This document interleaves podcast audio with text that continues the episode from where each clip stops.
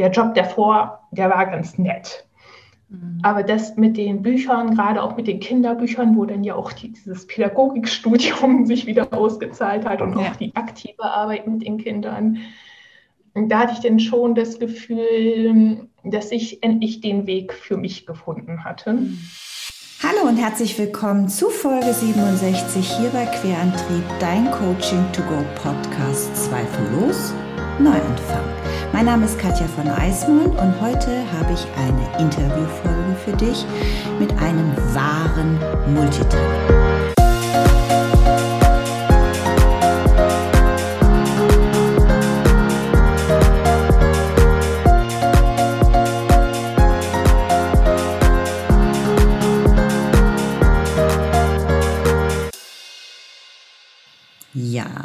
Hallo und so schön, dass du wieder eingeschaltet hast und dir jetzt für diese etwas längere Episode die Zeit nimmst, mit mir gemeinsam hier zu verbringen. Ich freue mich immer riesig vor meinem Mikro hier zu sitzen und vor allem dieses wunderbare Interview, was ich jetzt geführt habe, ähm, mit dir zu teilen. Weil äh, mein heutiger Gast ist Rena Rosenthal. Rena Rosenthal ist für mich ein ähm, ja, ein Paradebeispiel des, des Multitalentes und dieser äh, Möglichkeiten des immer wieder anderen Einsteigens, Umsteigens, Quereinsteigens, Aussteigens und dieses Ausprobieren, Neues dazulernen. Ähm, Rena Rosenthal beschloss schon sehr früh nämlich genau das zu tun, was sie mit ihren Stärken leicht umsetzen konnte. Dabei war auch ihr Weg immer gepflastert von Selbstzweifeln und Neuanfängen.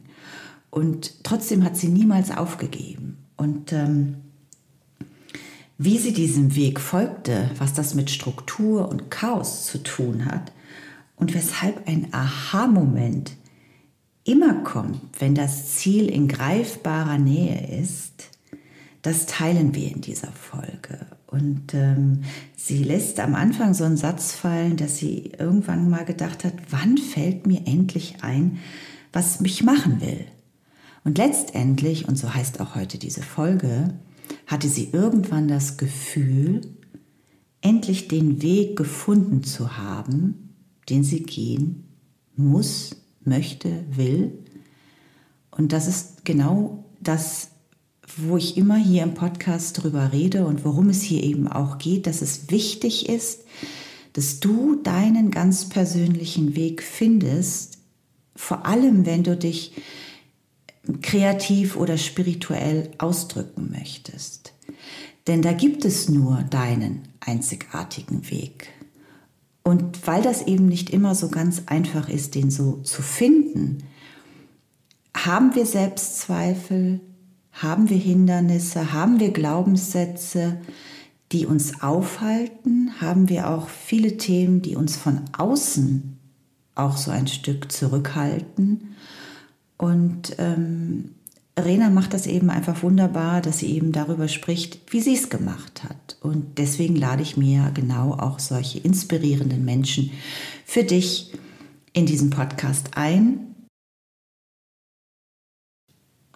Ja, und in diesem Sinne würde ich sagen, fangen wir auch direkt an und legen los mit dem wunderbaren Interview mit Rena Rosenthal.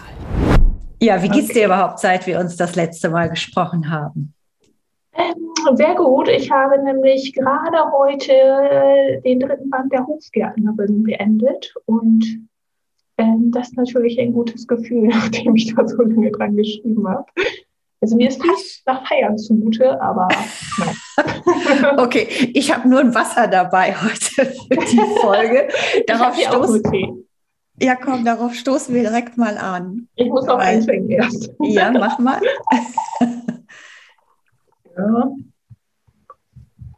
ja, Prost. Also Prost darauf, dritter Band. Halleluja, wir steigen direkt ein. Ähm, also das heißt, bei dir ist ja wahnsinnig viel passiert. Warum wir uns heute überhaupt zu treffen in dieser Folge, ähm, wo ich ja immer gerne kreative Menschen einlade und vor allem für meine Hörer aufzeichnen möchte, wie meine Gäste diesen Weg bestritten haben, der ja nicht immer ganz einfach ist und sehr oft mit Zweifeln bestückt und vielen Hindernissen und auch echt gutem Durchhaltevermögen ist. Und jetzt haben wir heute wieder eine Autorin hier, die wunderbare Rena Rosenthal. Und wir haben uns kennengelernt ähm, äh, letztes Jahr im November bei der Lit Love. Ich war bei dir in einem kleinen Workshop. Du hast genau. wunderbar ein Exposé erklärt. Ich fand das so wahnsinnig inspirierend und strukturiert. und ähm, jetzt hast du aber schon gesagt, dass du das Exposé schon woanders was erzählt hast und ähm, Du kannst nachher auch noch ganz viele Dinge von dem erzählen, was du machst, was du anbietest. Das ist mir auch ganz, ganz wichtig, dass du das nachher noch machst. Aber lass uns einfach noch mal ein Stück zurückgehen. Ähm. Und wir haben auch noch eine andere Gemeinsamkeit. Wir sind total gemeinsam im Schreibraum, in dem ich zwar nicht genau. viel bin, in Köln. Aber das wussten wir auch erst, nachdem wir uns ein bisschen darüber ausgetauscht haben, weil wir uns wegen Corona da noch gar nicht viel getroffen haben. Genau. Genau, leider. Also herzlich willkommen in meinem Podcast, Rena. Danke für die Einladung.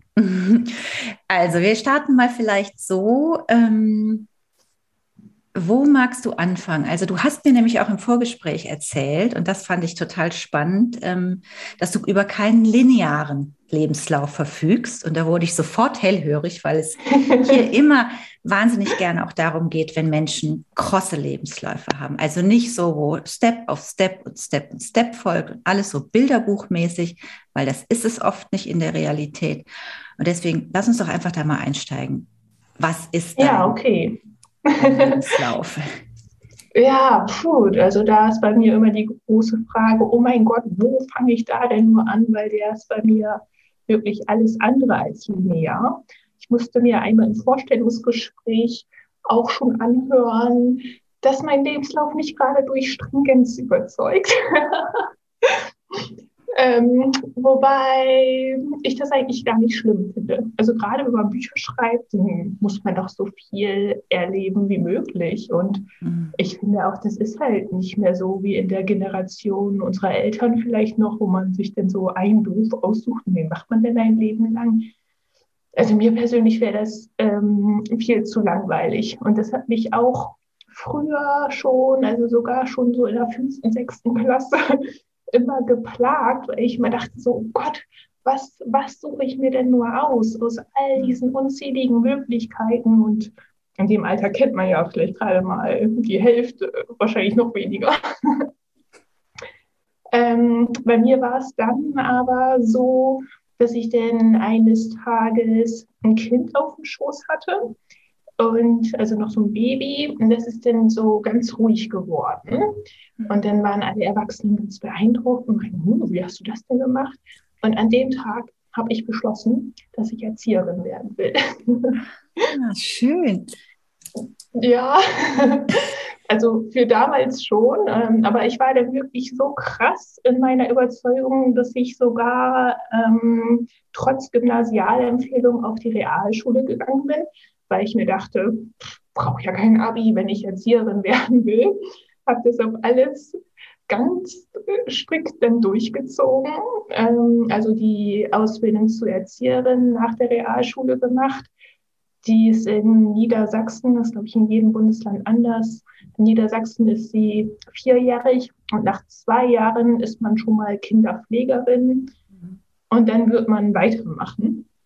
Ich habe nach diesen zwei Jahren aber erzählt, dass ich Kinder zwar sehr liebe und dass es auch ein schöner Beruf ist, aber so ganz das Richtige war das für mich noch nicht. Mhm. Und deswegen bin ich dann zurückgekehrt zur Schule und habe auf dem zweiten Bildungsweg mein Abi nachgeholt und war dann nochmal Au pair zwischendurch, dann das zweite Jahr Abi. Und dann dachte ich, also während der ganzen Jahre dachte ich immer so, oh mein Gott, wann fällt es mir denn endlich ein, was ich machen will? Ich wusste immer nur so Richtung, also das Pädagogische, die Theorie dahinter, das hat mir weiterhin gut gefallen. Aber dann kam auch das alles mit dem Internet auf und das fand ich auch total spannend.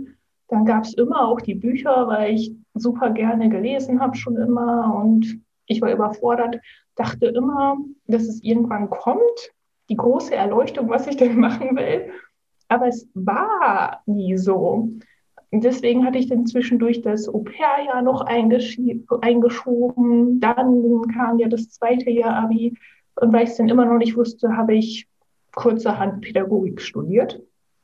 Ähm, habe dann während des Studiums festgestellt, das war in Lüneburg und da gab es noch einen Studiengang, den es nur ganz selten in Deutschland gibt.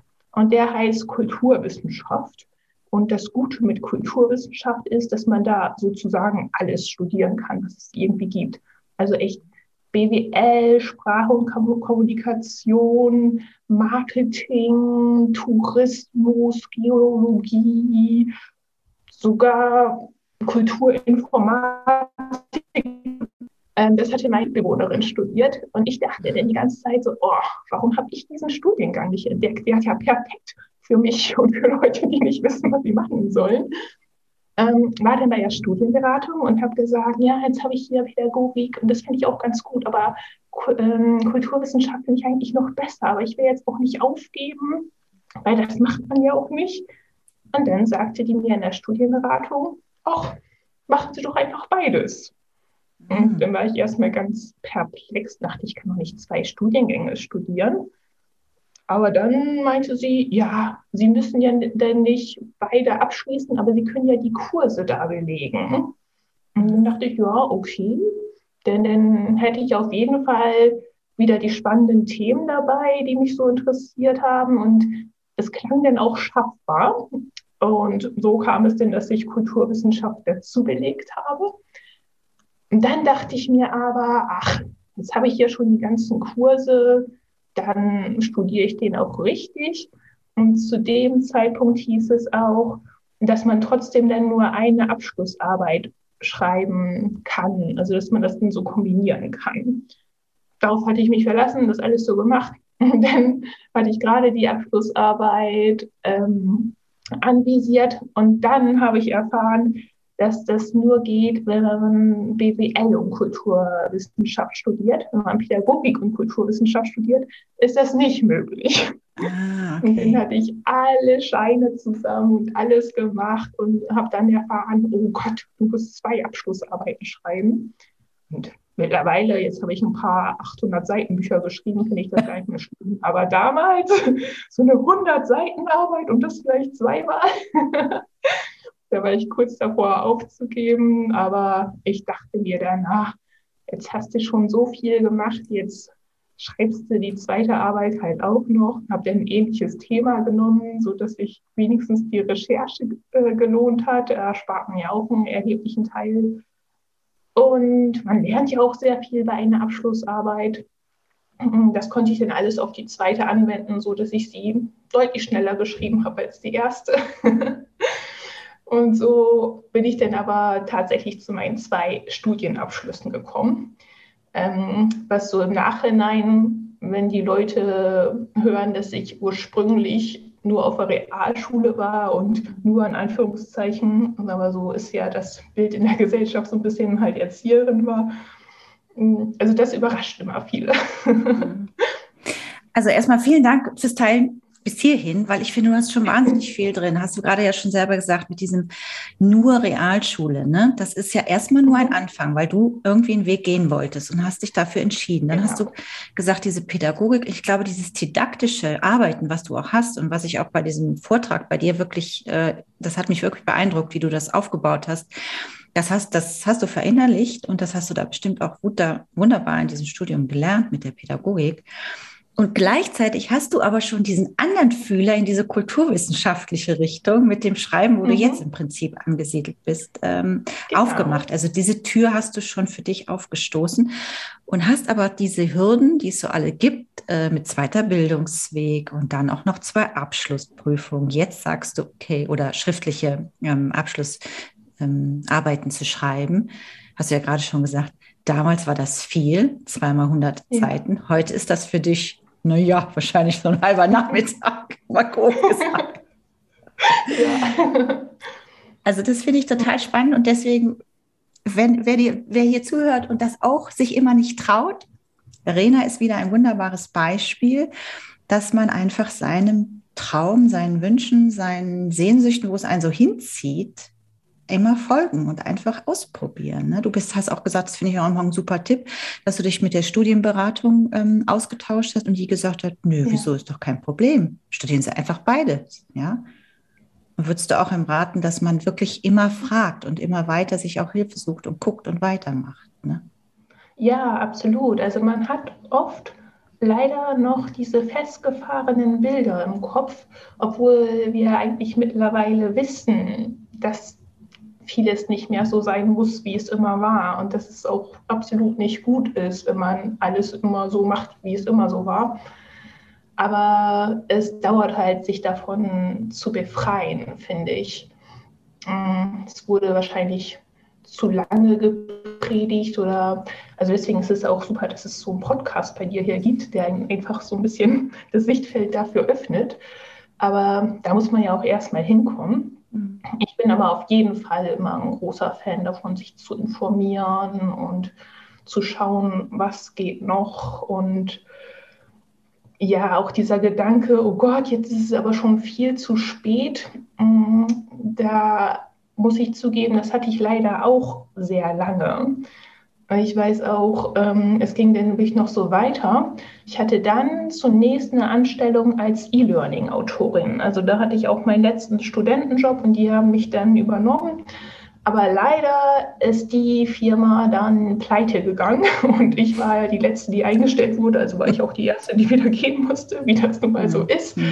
Und oh mein Gott, ich dachte damals, meine Welt bricht zusammen, weil ich hatte erst ein halbes Jahr da gearbeitet, habe also noch keinen Arbeitslosengeldanspruch gehabt, mhm. gerade ins teure, teure Hamburg gezogen, gerade die erste Wohnung ganz alleine nach der Zeit im Studentenwohnheim und dann auch die erste Kündigung. Juhu. ähm, ich hatte dann aber einige Vorstellungsgespräche und auch relativ schnell so einen Übergangsjob als Assistentin, was aber wirklich so eine Art Sekretärin war, mhm. gefunden. Aber auch da habe ich viele Erfahrungen sammeln können.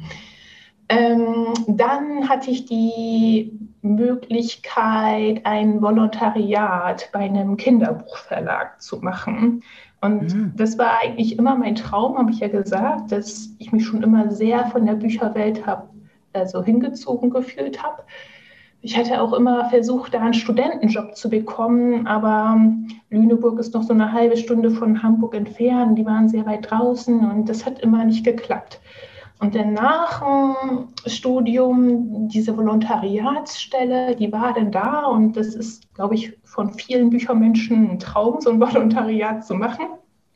Nur mit all den Sachen, die ich halt vorher schon gemacht hatte, war ich dann schon 29, ah. Dachte ich damals. das war so ein Problem für mich, weil ich immer dachte, oh mein Gott, du kannst doch nicht mit fast 30 noch ein Volontariat machen. Also da habe ich wochenlang darüber nachgedacht, obwohl es doch mein Traum war. Und dann habe ich da angefangen und wäre am liebsten nur mit gesenktem Blick darum gerannt, weil ich immer dachte, du bist schon fast 30 und machst ein Volontariat. also total bescheuert. Ähm, letztendlich war das aber so gut und so wichtig für mich, weil das halt dann den Schritt in diese Bücherwelt für mich geöffnet hat. Und der Job davor, der war ganz nett. Mhm. Aber das mit den Büchern, gerade auch mit den Kinderbüchern, wo dann ja auch die, dieses Pädagogikstudium sich wieder ausgezahlt hat und ja. auch die aktive Arbeit mit den Kindern, da hatte ich dann schon das Gefühl, dass ich endlich den Weg für mich gefunden hatte. Mhm. Und jetzt, zehn Jahre später, denke ich halt oft, was hatte ich da eigentlich mit 29? Ist doch noch blutjung. So ist es. genau.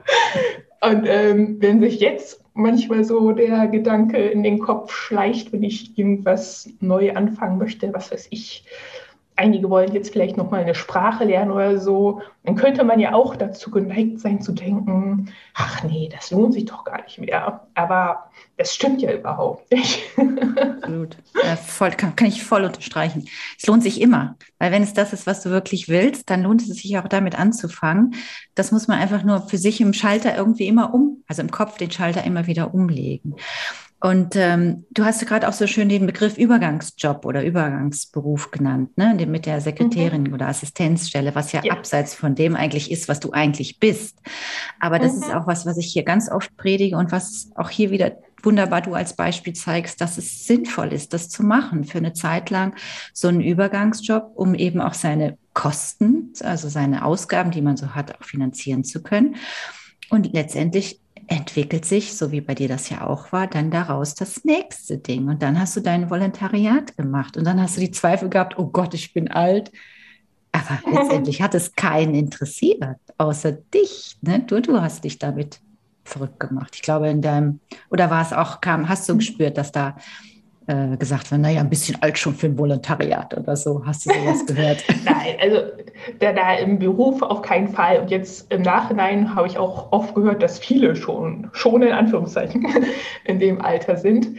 Aber auch das war wieder was, was so aus dem Umfeld kam. Weil es war so, dass dieser Job, in dem Über Übergangsjob, das war so im Finanzsektor, also wo man sehr gut verdient und also ich habe den wohl ganz gut, ganz okay gemacht, den Job. Und die wollten dann sogar mich fest übernehmen. Und da hätte ich halt sicheres, gutes Geld verdienen können. Aber es war jetzt für meinen Kopf so überhaupt nicht fordernd. Also man konnte diesen Job einfach so abarbeiten. Aber es wäre der sichere Weg gewesen. Und natürlich gibt es dann Leute im Umfeld, die sagen so, ja, Kind, mach das. Und da musste ich dann schon abwägen, mache ich jetzt das, was ich schon in der Hand habe, oder probiere ich das, was ich eigentlich schon immer wollte. Aber nun ist es ja leider so, dass man gerade im Volontariat eigentlich so gut wie nichts verdient. Also da müsste sich auch dringend nochmal ja. was tun. Ja. Leider ist es aber ja noch so, also ich musste sogar eins meiner Zimmer mm, in dieser neuen Wohnung, die ich hatte, das hatte ich dann spontan untervermietet und das musste ich dann auch während des ganzen Volontariats weiter so machen. Und das war schon hart, wenn man gerade denkt, ja, jetzt bin ich keine Studentin mehr, jetzt ziehe ich aus, habe meine erste eigene Wohnung und dann ist es wieder so ein krasser Rückschritt ähm, und man hat halt doch dann wieder nur die WG mit der Einzimmerwohnung. Aber trotzdem finde ich, dass es sich gelohnt hat, weil es mein Traum war und weil nur dieser Weg mich glücklich gemacht hat. Und der andere hätte das Geld reingebracht und wäre wahrscheinlich auch irgendwie okay gewesen. Aber ich wäre, glaube ich, nicht da, wo ich heute bin. Und dass ich jetzt Bücher schreibe, das macht mich schon verdammt glücklich. Und so soll es ja sein.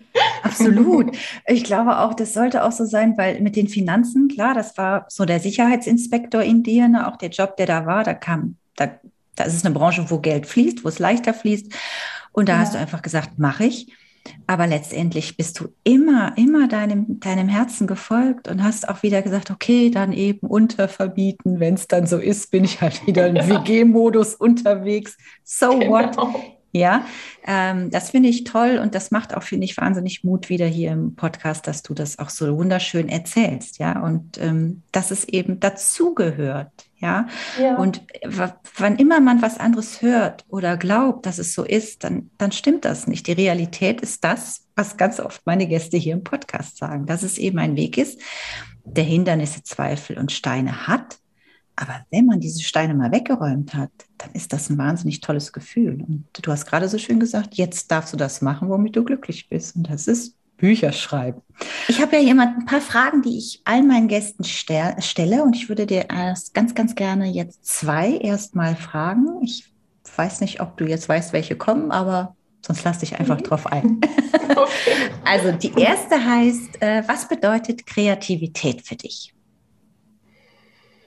Mm, für mich ist Kreativität, dass man halt mal was Neues wagt, was, was noch nicht da war. Und gerne auch, dass man neue Dinge, neue Sachen miteinander kombiniert in einer Weise, wie sie noch nicht kombiniert wurden. Ah, schön. Danke dafür. Und die zweite hm. Frage, und dann steigen wir gleich in die nächsten zehn Jahre von 30 bis 40 ein. Ähm, was bedeutet Spiritualität für dich? Oh. ich fürchte, da muss ich mich outen. ist gut. Da hat ja jeder auch eine Muss ich jetzt wieder gehen? Nein, das ist ja hier ein spiritueller, kreativer Podcast. Und ja. ich weiß, dass ganz viele mit dem Wort erstmal ähm, ein Problem haben und denken, oh Gott, was ist das jetzt? Äh, ich bin ganz fest davon überzeugt, dass wir alle mit dem Spirit auf die Welt kommen. Und das ist für mich mhm. die Spiritualität, die in jedem wohnt. Und deswegen frage ich immer, was bedeutet denn vielleicht Spirit oder Spiritualität für dich als mein Gast?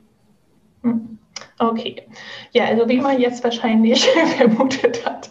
Also ich ähm, bin kein wahnsinnig spiritueller Mensch und bringe da ehrlich gesagt auch sehr viel Skepsis mit. Aber ich habe schon auch so ein bisschen Gefühl, dass es sowas gibt wie Karma, vielleicht auch so ein bisschen Schicksal, aber jetzt nicht so, dass man sich zurücklegen könnte und das Schicksal macht den Rest für einen.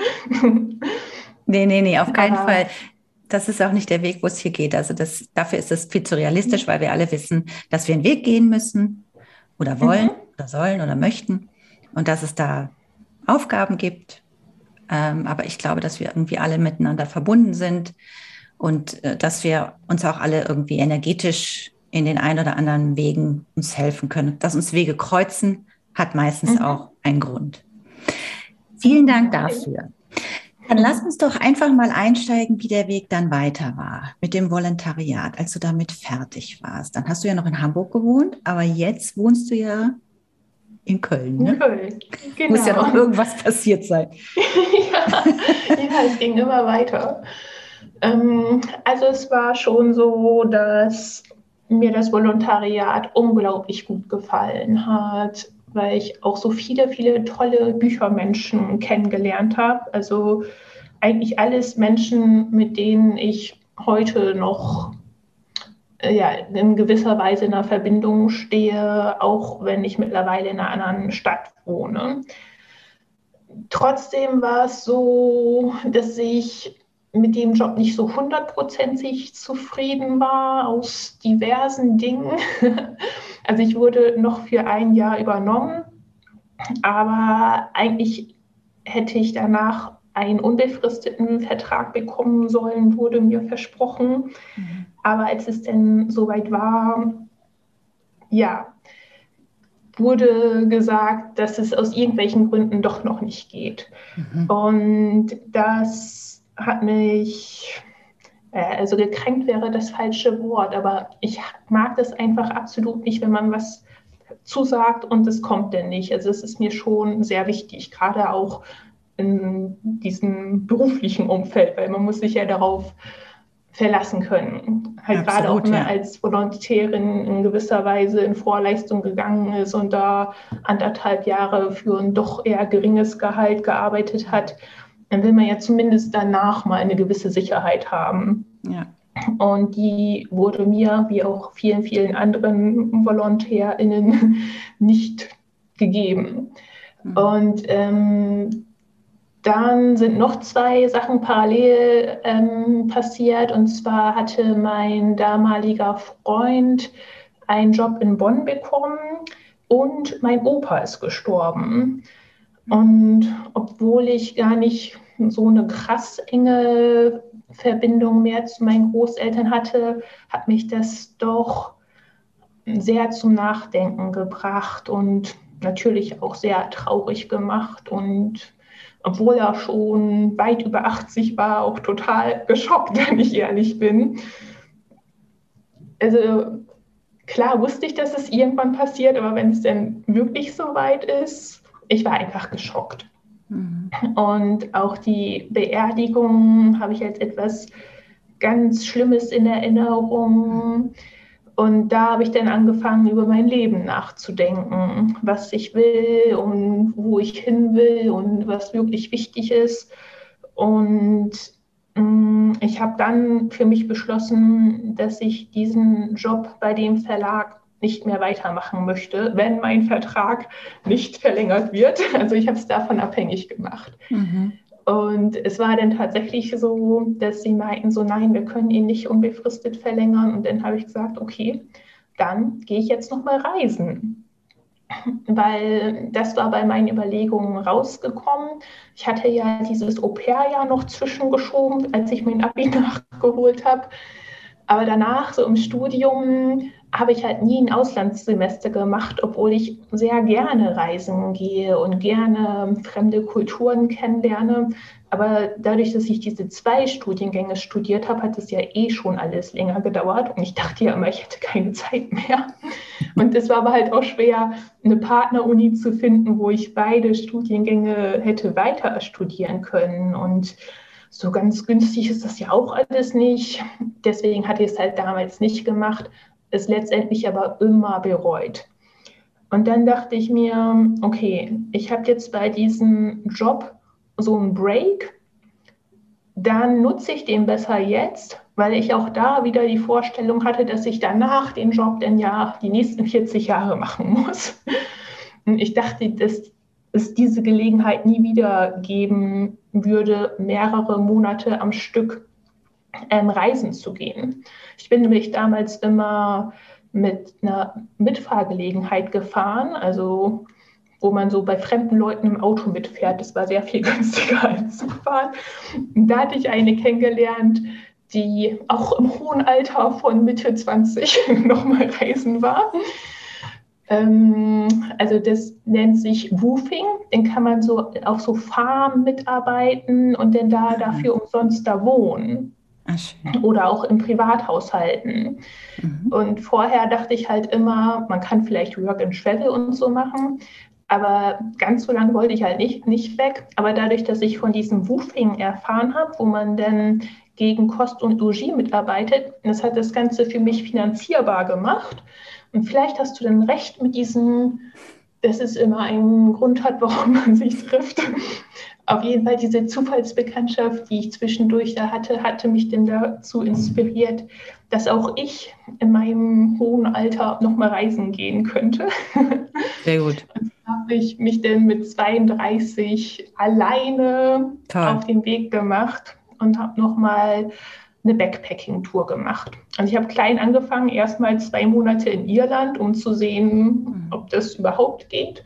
Und dann war ich noch sechs Monate in Australien und Neuseeland. Wow. Ja, und habe dann da so, ja, auf einer Pferdefarm war ich, habe auch viel in Jugendherbergen, manchmal auch einfach nur in Hostels und ja, bei so Privatfamilien habe ich dann mitgeholfen. Also gibt es ein riesen Netzwerk, kann ich allen nur empfehlen. Die beschreiben dann, was sie so erwarten. Und ja, dann bin ich da halt von Ort zu Ort gezogen mit meinem Backpack. Toll. Also super Tipp, packen wir hier auch in die Show Notes, schreibe ich da nochmal rein, weil ähm, ich bin ganz oft so dieses freiwillige soziale Jahr, was es so gibt, auch für junge Leute oder dieses Berufsfindungs- oder Berufsorientierungs, gibt es ja so zwei so Sachen, die man machen kann, ja. was oft für junge Leute nach der Schule ist. Und ich denke immer oft, das wäre so wichtig, wenn wir das auch nochmal für Leute, wenn die so an die 60 sind, weil ähm, es gibt äh, immer wieder Studien und Statistiken, dass wir Menschen in so einer Sinnfrage oder Sinnkrise oft sind, mit 30, 60 und mit 90 sind so Etappen, mit 90 natürlich nicht mehr, weil, ja. weil dann weiß man oft so, ah, schaut man sehr auf sein Leben zurück, aber 30 ist oft so ein bisschen plus minus und ja. 60, weil sich einfach nochmal das Leben sehr häufig sehr stark wendet durch private oder berufliche Veränderung. Und ähm, ich fände es so schön, wenn es das auch nochmal gibt, wenn man 60 ist und nochmal mal ein Jahr irgendwo was machen möchte, Work and Travel. Du hast jetzt dieses mit dem Farming, finde ich auch wahnsinnig spannend, dass man sowas machen kann, weil ja. du so einfach die Welt nochmal anders, und es muss ja nicht immer eine Reise nach Australien sein, ne? es kann auch in, in Deutschland irgendwas sein, wie auch immer. Mhm. Ähm, aber da sind wir oft so, weiß ich nicht, verknöchert in unserem Land. Ich fände es viel schöner, wenn das so für alle nochmal möglich ist, dass man sich ja ausprobieren darf und nochmal neu erfinden darf. Also es muss nicht für jeden was sein, aber darum geht es auch nicht in diesem Podcast. Hier geht es für Menschen, die einfach interessiert sind an vielen Dingen im Laufe ihres Lebens, eine Veränderung durchzumachen. Und ähm, deswegen ist das so inspirierend, wenn du sagst, oh, das habe ich in meinem hohen Alter nee, weil sich für mich damals so anfühlte. Also jetzt finde ich es natürlich auch absolut nicht mehr.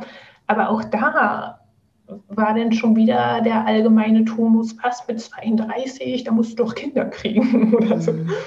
Und auch, was du gerade meintest, dass es das nur für bestimmte Altersgruppen gibt, ist tatsächlich so. so dieses Work-and-Travel-Visa, ich glaube, das gab es nur bis 27. Ja, ja. Und dann hätte ich es schon fast abgebrochen, bis ich dann von diesem Woofing erfahren ja. habe. Und das kann man nämlich immer machen, weil es nicht gegen Entgelt ist. Ja. Und wenn man denn schon hört, oh Gott, das ist offiziell gar nicht mehr möglich, das schreckt einen ja nur noch mehr ab. Ja, richtig. Richtig. Genau. Ja, und das ist auch mit Interrail ist das genau das Gleiche. Das geht, glaube ich, auch nur bis 27. Und ich finde, da muss, nee, da müssen Türen. Jetzt, das kann man jetzt sogar mit 60 noch machen, habe ich mich tatsächlich gerade informiert. Ah, das ist ja spannend. Mhm. Ja, das, oh, das, das muss ich direkt auch mal recherchieren und das packe ich dann ja. auch mal in die, in die Shownotes. Das ist ein super Hinweis. Danke dir. Siehst du, deswegen sollten wir uns hier treffen. Habe ich wieder was dazugelernt. Das ist ganz, ganz ah, wichtig. Ah, ja. ich sage ja, es, es ist, äh, hat immer einen, Sinn und Zweck, warum man sich trifft. Äh, Rena, lass uns doch mal ganz kurz wieder weiter einsteigen. Also jetzt bist du ja. echt schon unterwegs gewesen, hast diesen Cut gemacht, also dieses berühmte Sabbatical, wovon ja auch wahnsinnig viele Menschen träumen. Ja, also du hast dir das echt mhm. auch erfüllt. Und dann, dann ging es aber los mit dem Schreiben. Oder? ja, ein bisschen hat es noch gedauert. Also ähm, ich hatte mich dann von unterwegs schon beworben, weil ich wusste ja, dass ich dann auch hier in den Kölner, Bonner Raum gehen werde, wo mein damaliger Freund halt hingegangen ist. Und hier gibt es ja jetzt nicht so viele Verlage in der Gegend. Mhm. Aber die, die es gab, die hatte ich halt äh, permanent im Auge, hatte mich schon im Herbst auf eine Stelle beworben, ähm, die aber eher so im vertrieblichen Bereich war. Die war nicht perfekt, aber ich dachte mir, ich probiere es mal. Davon bin ich übrigens ein großer Fan. Einfach mal probieren, dann kann man immer noch schauen. Habe dann aber nicht mal eine Antwort bekommen. Aber das Verrückte war, ähm, das war wie gesagt im Herbst. Und ich bin dann so Ende Februar nach Deutschland zurückgekehrt. Gerade eine Woche arbeitslos gewesen. Und dazu muss ich vielleicht noch erzählen, es haben halt so viele gesagt, oh Gott, du kannst deinen Job nicht aufgeben und oh Gott, eine Lücke im Lebenslauf. Und wie traust du dich das bloß? Und ich dachte mir halt, ja mein Gott, ich habe eine Ausbildung, ich habe Uni-Abschlüsse, irgendeinen Job werde ich ja wohl schon finden. Sehr gut. Ehrlich gesagt habe ich mich dann auch so ein bisschen, weil wenn man länger gereist ist, fällt man danach oft in so ein Loch erstmal, weil man so viele Eindrücke hatte und dann, ja, ist es weniger. Und ich hatte das auch. Mir ging es nicht so gut und ich dachte, jetzt kann ich erstmal mich so ein paar Monate ausruhen, wird ja dauern, bis du was gefunden hast. Und dann, wie gesagt, ich bin eine Woche wieder da, kriege ich eine Mail von der Personalabteilung. Ja, diese eine Stelle hätten sie jetzt vergeben, auf die ich mich im Herbst beworben hätte. Aber sie hätten eine für mich, die noch viel besser passt, ob ich nicht zum Gespräch kommen will. Wow.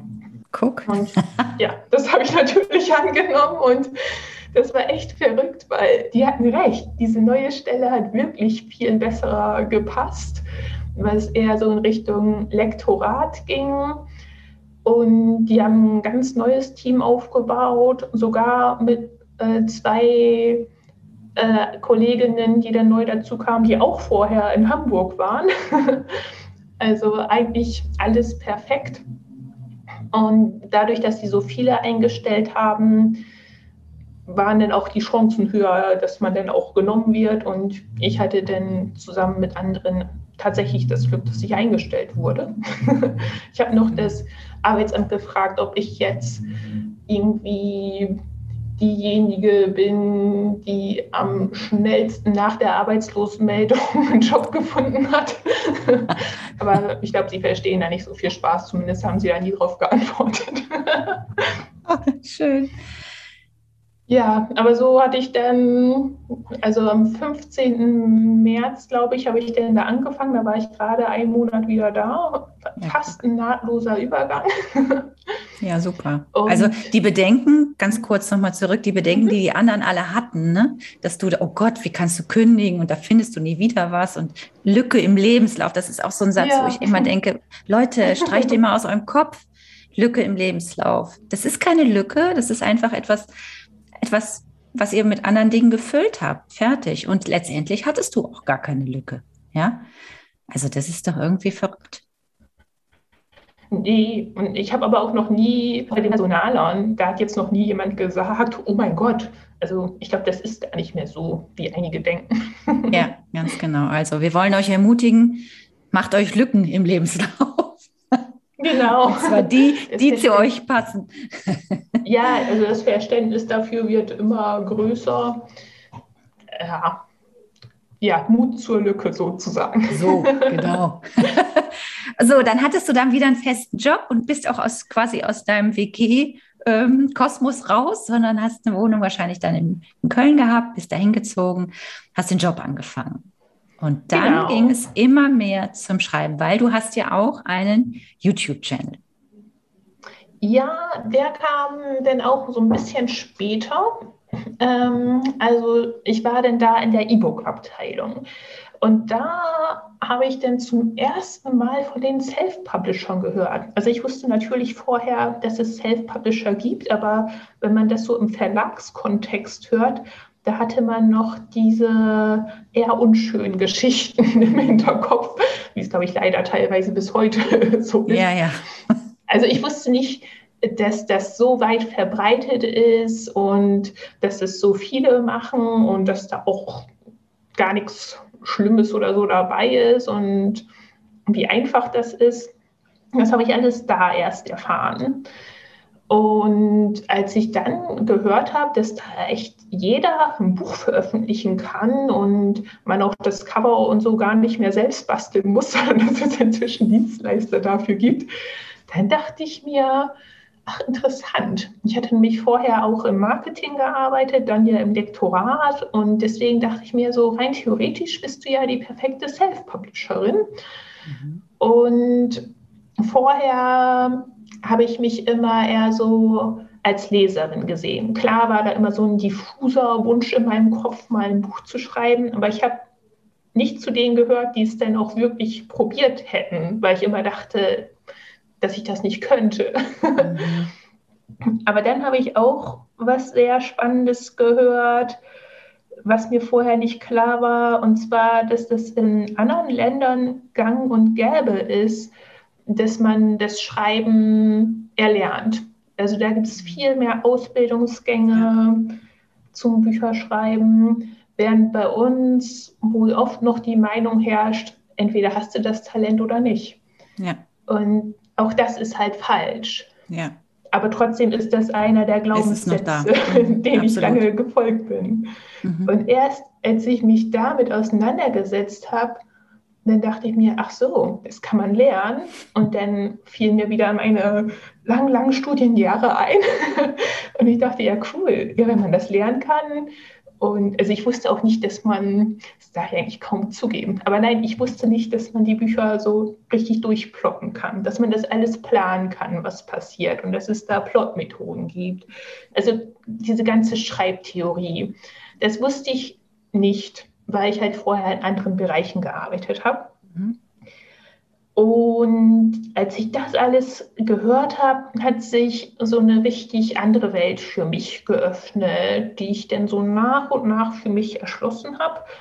Also zum einen hatte ich dann beschlossen, äh, auch selbst ein Buch zu schreiben, weil ich dann halt wusste, dass ich es auch veröffentlichen kann. Vorher hatte sich das für mich allein schon nicht gelohnt, weil man hört ja diese Geschichten, wie schwer das ist, einen Buchvertrag zu bekommen und dass die dann ewig lange in der Schublade versauern. Und das hat es für mich immer wenig attraktiv gemacht, weil ich halt fand, wenn ich was schreibe, dann soll das ja auch gelesen werden. Also ich wollte nie was nur für die Schublade schreiben. Und als ich dann wusste, ich kann es auf jeden Fall veröffentlichen, also mir war es dann noch nicht mal wichtig, dass es dann irgendwie Zehntausende von mhm. Lesern findet, sondern mir war es nur wichtig, dass es nicht einfach in der Schublade landet. Ja. Ich hatte jetzt auch nie einen riesen Erfolg oder so erwartet. Mir hätte es damals schon gereicht, wenn es halt so ein paar Leute gelesen hätten und ja. vielleicht nicht total blöd gefunden hätten. Mhm. Also es war dann die Motivation, die ich gebraucht habe, um überhaupt mit dem Schreiben anzufangen. Und als ich also das kombiniert, dass es das Self-Publishing gibt und da hat mir zum Beispiel sehr geholfen, mir zu sagen, dass das erste Buch ja nicht perfekt sein muss. Weil meiner Beobachtung ist es so, dass viele denken, ja, wenn ich ein Buch schreibe, dann muss das hier aber der nächste Harry Potter werden oder so. Und wenn ich so daran gegangen wäre, hätte ich es glaube ich, nie geschafft. Ich habe mir gesagt, ich schreibe jetzt dieses Buch. Es wird aller Wahrscheinlichkeit nach nicht großartig werden. Aber es gibt ja diesen Spruch, Schreiben lernt man nur durch Schreiben. Mhm. Und ich finde, da ist sehr, sehr, sehr viel dran. Das ist blöd, weil es sehr mühselig ist. Aber man muss da durch, denke ich. Und das hatte ich für mich so erschlossen. Und dann habe ich mich hingesetzt und habe neben der Arbeit mein erstes Buch geschrieben. Wow. Aber das, ich finde, was man bei dir wirklich, und das, ich kam immer nur zurück wieder auf den Workshop, wo ich dich das erste Mal erlebt habe, du bist so wahnsinnig strukturiert. Also ich glaube, dass dir das, also du hast so einen Plan also, oder eine Idee und dann entwickelt sich ein Plan und dann ähm, weil du auch gerade gesagt hast, mir hat sich erst erschlossen, dass man so ein Buch durchplotten kann. Ja, also ich bin ja, ich habe ja jetzt erst ein Buch, ein Roman und ein Sachbuch geschrieben, aber ich habe das tatsächlich nicht durchgeplottet. Und dadurch hatte ich natürlich am Ende immer wieder was, oh Gott, wo ich gesagt habe, hier muss nochmal und da und was das. Es gibt ja die einen, die schreiben direkt los, das ist so meins. Deswegen hat es auch fünf Jahre gedauert, bis der erste Roman fertig war. Äh, und du plottest durch und hast äh, wahrscheinlich kürzer gebraucht. Aber es ist auch eine Typfrage, glaube ich. Ne? Und, und du hast auch so ein Verständnis entwickelt, so habe ich es zumindest gerade verstanden, dass du gesagt hast, okay, ich habe verstanden, das und das brauche ich dafür. Und dann mache ich das auch so. Also du gehst da nicht vom Weg ab. Und das ist wahrscheinlich auch, wo ich noch tatsächlich auch was lernen darf. nicht vom Weg abzukommen. Also das passiert mir auch immer wieder. Und so generell bin ich auch ein eher chaotischer Mensch. Aber ich suche mir halt zwischendurch immer diese großen Ziele. Und da weiß ich dann auch, dass ich dahin will und da kann mich dann auch wenig von abbringen. ja.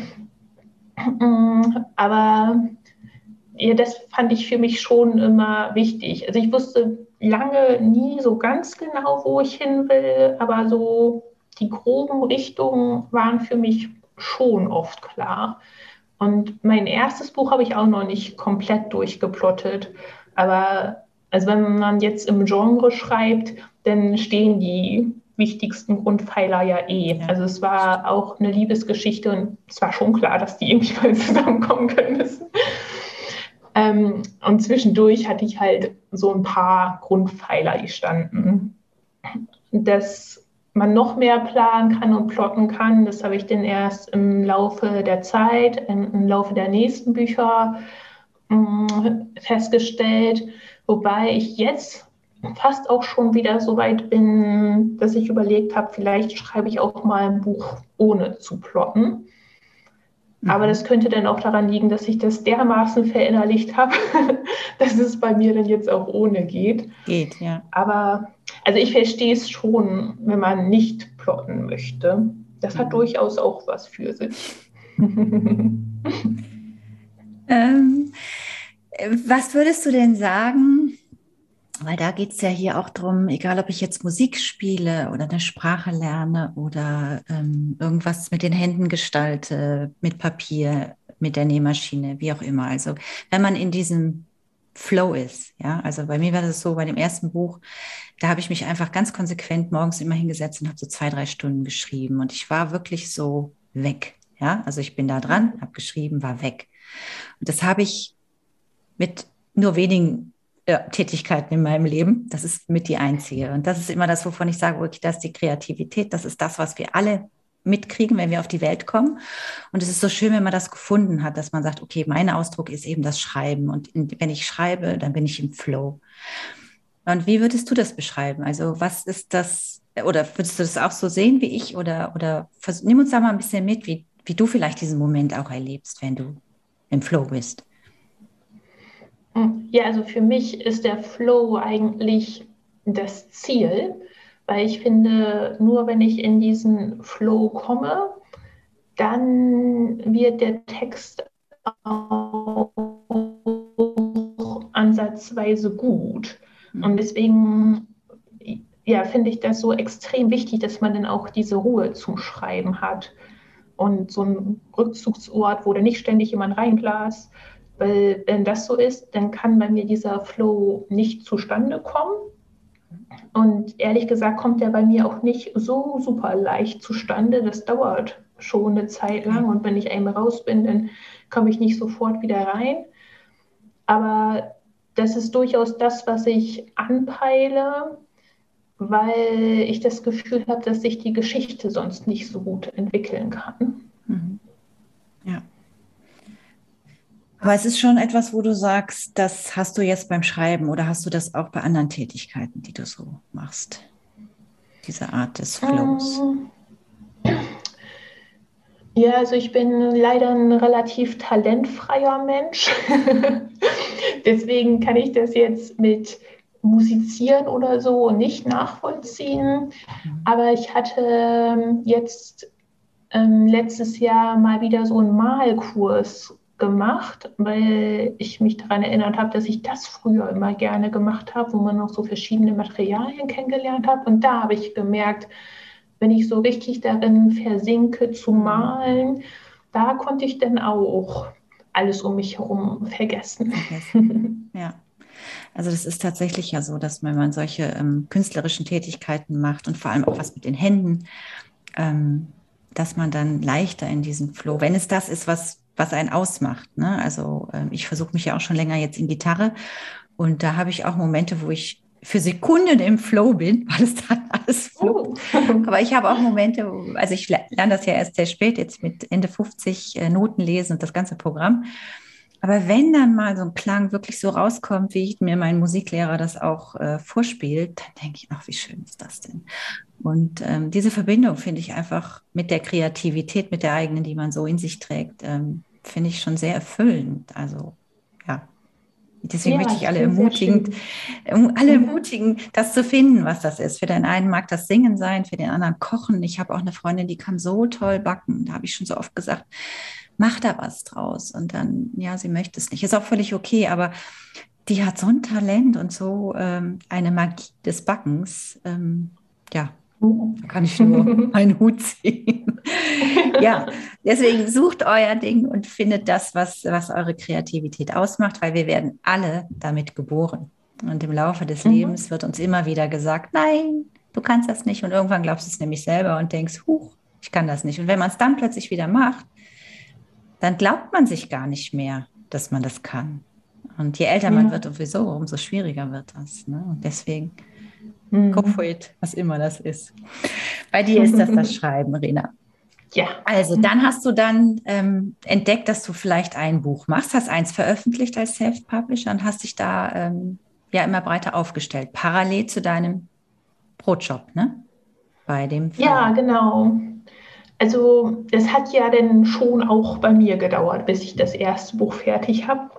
Und danach hatte ich so eine Veröffentlichungsangst auch so ein bisschen. Also es war fertig, aber ich habe irgendwie gezögert, das denn jetzt online zu stellen. Ich hatte dann auch noch äh, eine Lektorin gefunden. Das hat dann natürlich auch noch mal gedauert. Und deswegen, weil ich das erste Buch so lange zurückgehalten habe, konnte ich schon mal ein neues Buch anfangen. Das war dann so eine Geschichte, die dazugehört. Und dann waren die beiden relativ zeitnah zusammen draußen. Und dann konnte ich auch schon am dritten Buch schreiben. also dazu muss man vielleicht wissen, im Self-Publishing ist das relativ wichtig, dass man schnell hintereinander veröffentlicht. Bei mir war es dann aber so, dass ich schwanger war. Und deswegen war es bei mir denn so, ich war sowas von unter Zeitdruck, dieses dritte Buch denn noch zu veröffentlichen, bevor das Kind kommt, mhm. weil da weiß man ja, dass es danach nicht mehr so üppig ist mit der Zeit. dass ich denn richtig, richtig, richtig schnell in die Tasten gehauen habe. Also ich habe schon dafür gesorgt, dass es noch eine solide Leistung wird. Aber es war zeitlich alles so knapp, dass ich glaube, zehn Tage vor der Geburt das Buch veröffentlicht habe. Wow, wow. Und da, dann war aber auch erstmal eine lange, lange Pause.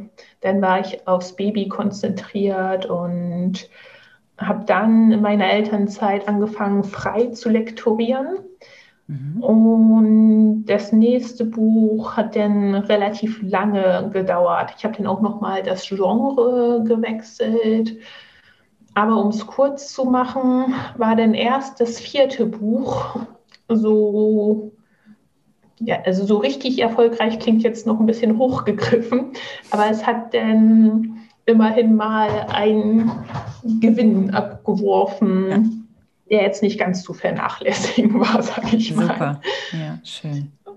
Und ähm, deswegen wurde dann die Entscheidung, als ich dann auch noch eine ganz neue Buchidee hatte, die dann auch noch von einer Agentur eingekauft und vermittelt wurde, wurde mir dann der Schritt erleichtert, dass ich nach der Elternzeit gar nicht mehr in den Verlag zurückkehre, sondern mich gänzlich selbstständig mache. Mhm. Ja, und seitdem arbeite ich halt als freie Lektorin und hauptsächlich mittlerweile als Autorin. Sehr gut. Das verlinken wir hier auch in den Shownotes. Also falls jemand interessiert ist an dem, was du machst, was du schon veröffentlicht hast, du hast ja auch unter Pseudonym äh, beim Self-Publishing veröffentlicht. Licht? Ja, also beide Bücher sind unter Pseudonym, mhm. wobei das Verlagsbuch ist halt auch unter Rena und Rena ist schon mein echter Name. genau. Ähm, das verlinken wir hier. Auch äh, die ganz, dein YouTube-Channel verlinken wir hier auch. Also, weil ich finde, da gibst du wahnsinnig viele Tipps, wenn man so sich fürs Schreiben interessiert und mal was wissen möchte. Da kann man sich wirklich mal ein bisschen durchklicken und ähm, äh, ja, sich inspirieren lassen. Wir ja, wollen aber jetzt uns auch alles in der Elternzeit gemacht. Ja, Wahnsinn. Also ich sag ja, du bist strukturiert. ah, strukturiertes Chaos vielleicht. aber lass es jetzt zum Ende, weil wir sind jetzt schon fast eine Stunde. Das ist Wahnsinn, wie die Zeit immer geht. Ähm, lass es doch ganz kurz nochmal dahin kommen, wo du jetzt zum Ende hingekommen bist, ähm, weil du eben gesagt hast, dann hast du eine Agentur gefunden mit der Buchidee. Ist das, ist das diese, was du jetzt äh, als letztes Projekt hattest, ja. ne? Dann genau, hol uns doch da noch mal kurz rein. Die Hofgärtnerin, weil das hat ja auch eine kleine Geschichte, die wieder mit dir persönlich zu tun hat, warum du das. mag das doch noch mal kurz in so ein paar Sätzen uns erzählen, wie du da auf die Idee auch gekommen bist. Gut, ja. Also, wie ich gesagt habe, war das vierte Buch dann ansatzweise erfolgreich. Und da war es so, dass ich zum ersten Mal auch so ein bisschen historisch geschrieben habe. Also so ein bisschen, weil es eine Geschichte auf zwei Zeitebenen war. Eine in der Vergangenheit und eine in der Gegenwart. So ein mhm. Familiengeheimnis, so Lucinda Riley-mäßig, ansatzweise. Nicht, dass ich so gut bin, aber von der Richtung. Ja. Und da habe ich aber gemerkt, dass dieses Historische mir total Spaß macht ah. und habe beschlossen, fortan eigentlich nur noch historisch zu schreiben. Und dann habe ich überlegt, was ich noch machen könnte.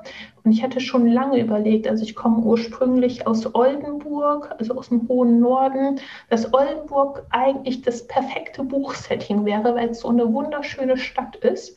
Dann stand das schon mal fest. Und dann habe ich thematisch überlegt und dazu muss man wissen, dass ich aus einer Gärtnerfamilie komme. Also bei mir sind alle in der Familie Gärtner. Mein Vater, mein Onkel, meine Schwester mit Partner, meine Mutter ist Floristin. Ah. alle arbeiten zusammen in dieser Baumschule mhm. meiner Eltern, mittlerweile von meiner Schwester. Und dann dann zusammen mit diesem historischen habe ich mir überlegt, ich mache mal einen historischen Roman zu einer Gärtnerei. Und mittlerweile trägt das Ganze den Titel Die Hofgärtnerin. Und ja, da geht es halt um eine Gärtnerin, die im historischen Oldenburg ähm, ja, sich eine Existenz aufbaut. Und das Problem war aber damals, dass Frauen noch gar nicht Gärtnerin werden durften. Und dann muss sie sich verkleiden und ja, es gibt dann so allerlei Höhen und Tiefen. Und die Hofgärtnerin ist ja letztes Jahr erschienen, in, ähm, letztes Jahr im Frühjahr, ne? Und der zweite ja, genau. Band ist dieses Jahr schon erschienen? Der, der kommt, kommt jetzt? jetzt? demnächst am 26. April. Ja, wunderbar. Packen wir hier mhm. auch rein. Also ich packe deine Webseite da mit rein und dann kann man da alles finden, was man über dich finden möchte. Und ähm, du hast gesagt, im, im Grunde schließt sich ja so ein bisschen der Kreis ne, von deinem Weg, wie du mal angefangen hast. Vor allem das Spannende ist, du hast ja jetzt eine Trilogie, ne? Also kommt ja noch ja. der dritte Band, nächstes Jahr wahrscheinlich auch im Frühjahr. Genau, im Januar nächstes Jahr. Mhm. Und ähm, im Grunde hast du ja auch schon in Self-Publishing drei oder vier Bücher jetzt gemacht. Ne? Das war jetzt keine Trilogie oder war das auch äh, Folgegeschichten? Äh, ja, die ersten drei hängen, hängen zusammen. Die habe ich mittlerweile ähm, dann wieder aus den Shops genommen, weil ich mich schon stark weiterentwickelt habe. Ah, also da ist nur noch dieses historische Buch Zeit der wilden Rosen und ich arbeite an einem Folgeroman, aber die Hofgärtnerin, das sind halt so richtig dicke Wälzer und zusammen mit Corona und das Kind war dann jetzt, ist inzwischen im Kindergartenalter, das war einfach nicht mehr zu schaffen, da jetzt auch noch einen neuen Self-Publishing-Titel nebenbei ja, ja. zu schreiben. Zu Deswegen gibt es bisher erst die Romane.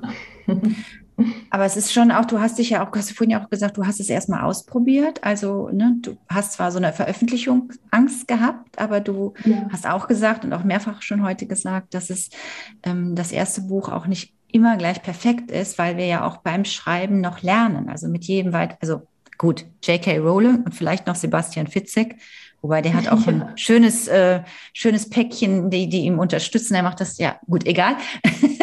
Auf jeden Fall äh, gibt es Menschen, die natürlich eine Granate beim ersten Buch sofort machen, aber das ist ja wirklich, das wissen wir auch alle, eine kleine Anzahl. Aber mhm. letztendlich ist ja das Schreiben auch, oder wenn man sich seiner Kunst öffnet, auch ein Prozess. Ja, ich sage immer ganz gerne, ja. auch wenn ich mit Kunden zusammenarbeite im Coaching, die dann immer sagen, es geht nicht weiter und ich weiß nicht, was ich machen soll. Dann sage ich immer, Ed Sheeran hat, glaube ich, bei dem ersten Mal, hat er auch nicht volles Haus, Wembley Stadion gehabt, sondern sieben Leute, die bei ihm, äh, wenn er draußen gespielt hat, ähm, applaudiert haben. Ne? Und es sind immer so Prozesse, gerade die Kunst, die Kreativität, womit man da rausgeht, das das braucht. Und das braucht vor allem auch ganz schönes Durchhaltevermögen. Ne? Und ähm, letztendlich bist du doch jetzt aber wunderbar da angekommen, dass du jetzt auch einen Verlags, äh, bei einem großen Publikumsverlag einen Vertrag hast, eine Trilogie machen darfst und jetzt auch äh, weiter da wahrscheinlich als Autorin auch aufgebaut wirst und äh, letztendlich jetzt das machen darfst, was dich glücklich macht, was du ja vorhin auch schon mal in der Folge gesagt hast. ja, das, das finde ich absolut auch. Und ich kann vielleicht noch erzählen, also auch ich kriege das jetzt manchmal so ansatzweise zu hören, dass das bei mir ja alles so einfach war. Einfach weil die Hofgärtnerin ja mein fünftes Buch war und dann einen Vertrag zu bekommen, das ist jetzt auch nicht so super schnell. Und ich denke dann aber an all die Jahre zurück und wie ich mit 29 als Volontärin angefangen habe. Richtig. Weil na natürlich war es für mich einfacher, was für den Buchmarkt zu schreiben, wenn man sich schon so lange mit dem Buchmarkt beschäftigt und weiß, wie da gewisse Dinge funktionieren.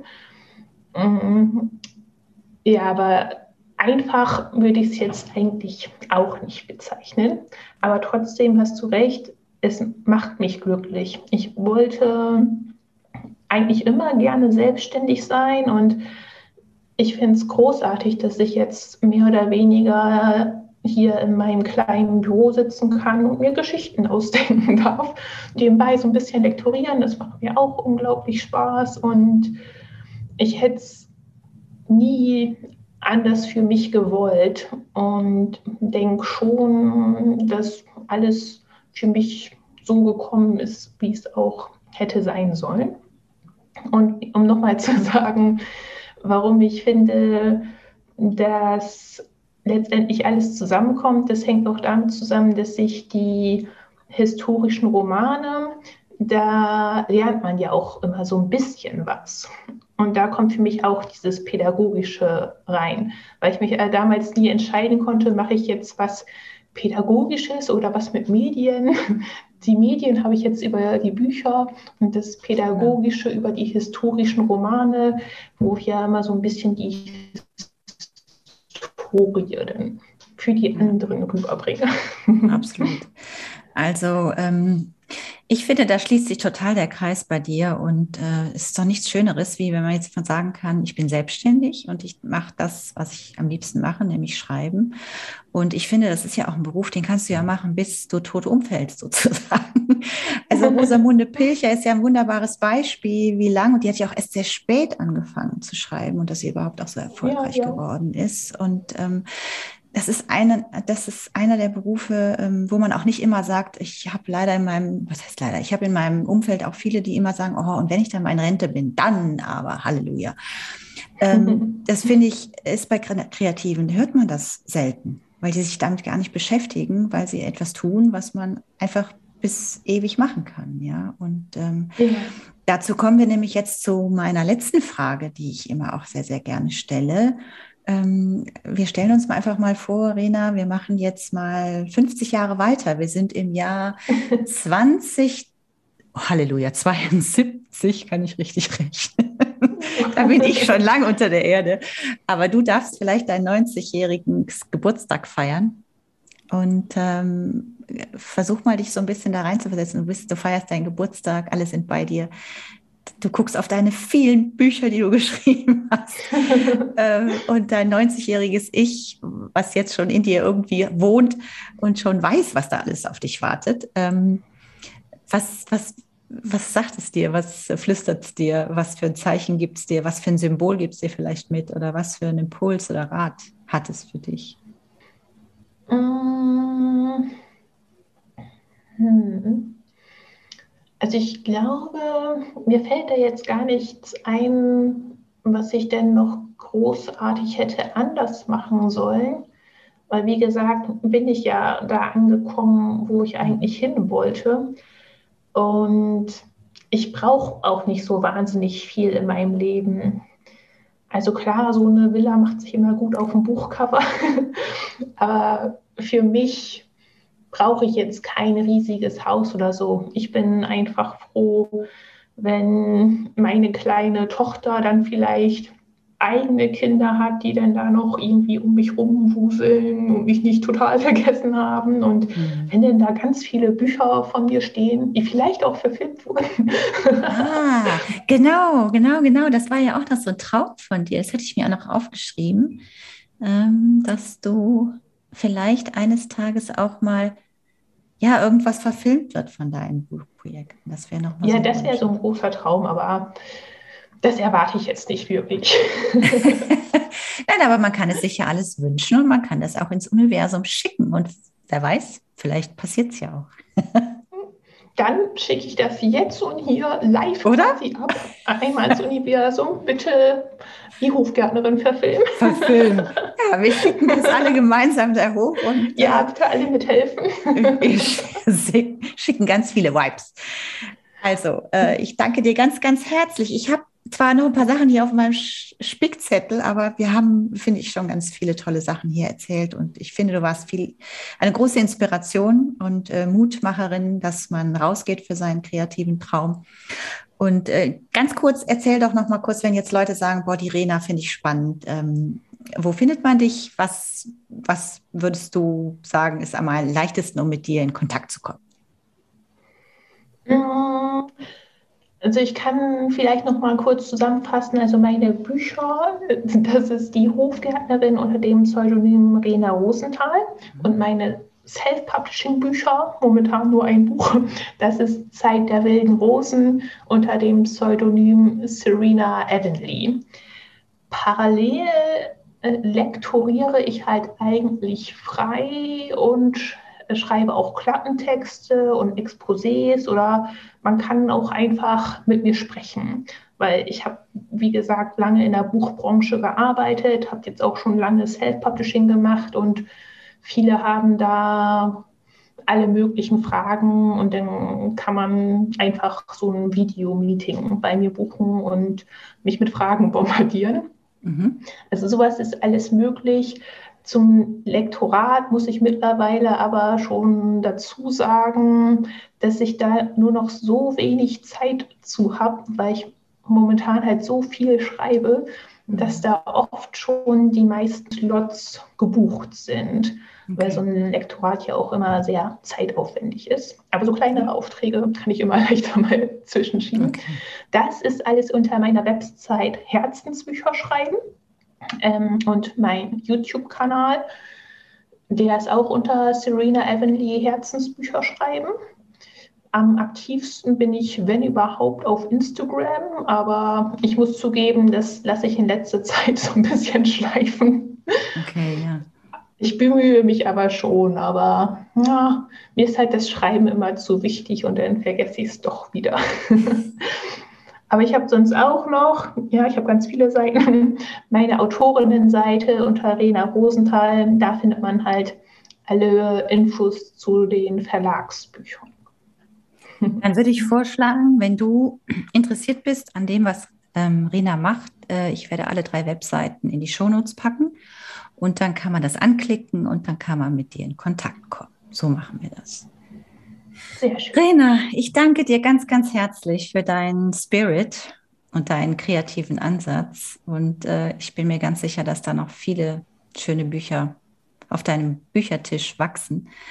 Und äh, ich bin mir auch sicher, dass irgendwann ich mal einen Film im Abspann sehe, written by Rena Rosenthal.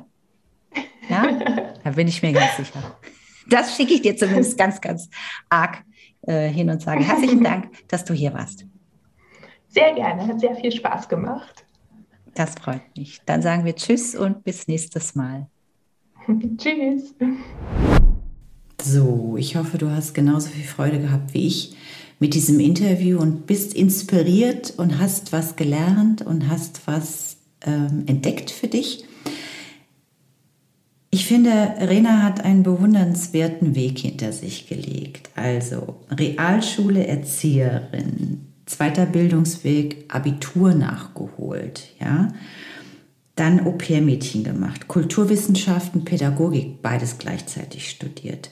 Mit den großen Zweifeln schaffe ich zwei Arbeiten, A100 Seiten zu schreiben. Ich finde, da hat sie schon sich so den ersten Grundstein auch gesetzt, letztendlich ähm, einen 800-seitigen historischen Roman irgendwann zu schreiben. Und das ist genau das, was ich immer sage. Das ist immer alles schon angelegt, welchen Weg wir gehen müssen. Und wir verstehen immer erst rückwärts, warum wir das gemacht haben, warum wir wann welche Erfahrung, warum wir wann welche Erkenntnis sammeln mussten oder erreichen mussten, damit wir in diesen nächsten Step, in dieses nächste Level kommen.